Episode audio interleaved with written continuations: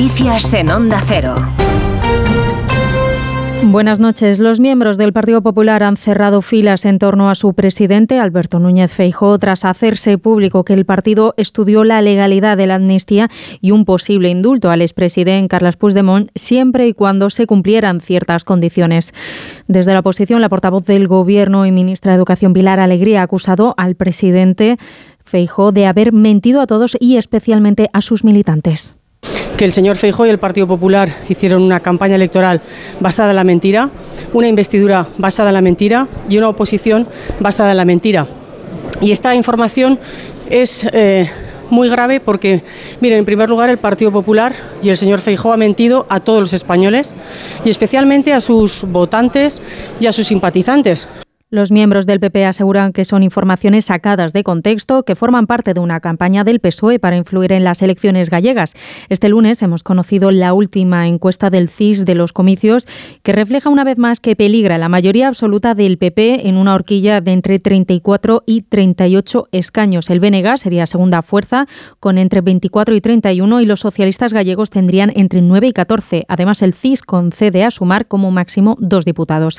La encuesta de NC Report para la razón mantiene al PP en la Junta con entre 40 y 41 escaños, perdiendo entre uno o dos diputados respecto a las autonómicas de 2020. Este lunes ha continuado la campaña que sigue nuestra compañera desde Onda Cero Santiago, Marta Rodríguez. Empuje final de los líderes políticos que se vuelcan con sus candidatos. Alfonso Rueda, candidato a la reelección por el Partido Popular de Galicia, ha ironizado con la encuesta del CIS, ha pedido a su partido que no se confíe y mantiene que el objetivo fundamental del BNG es la independencia. Son los de siempre, ha dicho Alfonso Rueda. Por moito que se blanqueen, por moito que disimulen, é o mesmo nacionalismo, independentismo de sempre, de sempre. Los nacionalistas que han presentado estructura de gobierno y que proclaman que el Partido Popular ha hecho de la mentira su política. Ana Pontón, candidata del BNG. Partido Popular, pois, mm, vai de bandazo en bandazo e hai moito tempo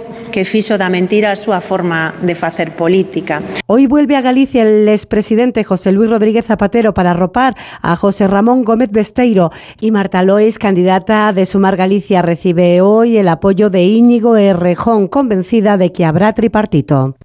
En Venezuela ha sido detenida la activista de derechos humanos Rocío San Miguel, que tiene nacionalidad española y venezolana, es directora de la ONG Control Ciudadano y ya ha pasado a disposición judicial por varios delitos, entre ellos traición a la patria. Corresponsal en Venezuela, Gabriela González. En la noche de este lunes, el fiscal general de Venezuela informó que la defensora de derechos humanos y experta en temas militares, Rocío San Miguel, fue presentada ante tribunales y le imputaron traición a la patria y terrorismo, entre otros Los abogados de la activista venezolano-española no pudieron representarla ya que no fueron informados. Más temprano habían denunciado que San Miguel tenía más de 100 horas desaparecida. Asimismo, después que los abogados también denunciaran que cinco familiares de la activista, entre ellos su hija, estaban desaparecidos, el fiscal informó que la expareja de Rocío San Miguel sería privada de libertad y las otras cuatro personas quedaron con medidas cautelares. Los abogados informaron además que la Embajada de España en Caracas ya estaría al tanto del caso. Y en la actualidad deportiva en fútbol, el Athletic Club de Bilbao ha empatado sin goles frente al Almería, cerrando la vigésimo cuarta jornada de Liga de Primera División. Hoy martes comienzan los partidos de ida de los octavos de final de la Champions. A las 9 de la noche se enfrentan el Leipzig y el Real Madrid y también el Copenhague y el Manchester City. Lo podrán seguir como siempre en el Radio Estadio de Onda Cero. Eso ha sido todo por ahora. Más información a las 5, a las 4 en Canarias. Síguenos por internet en ondacero.es.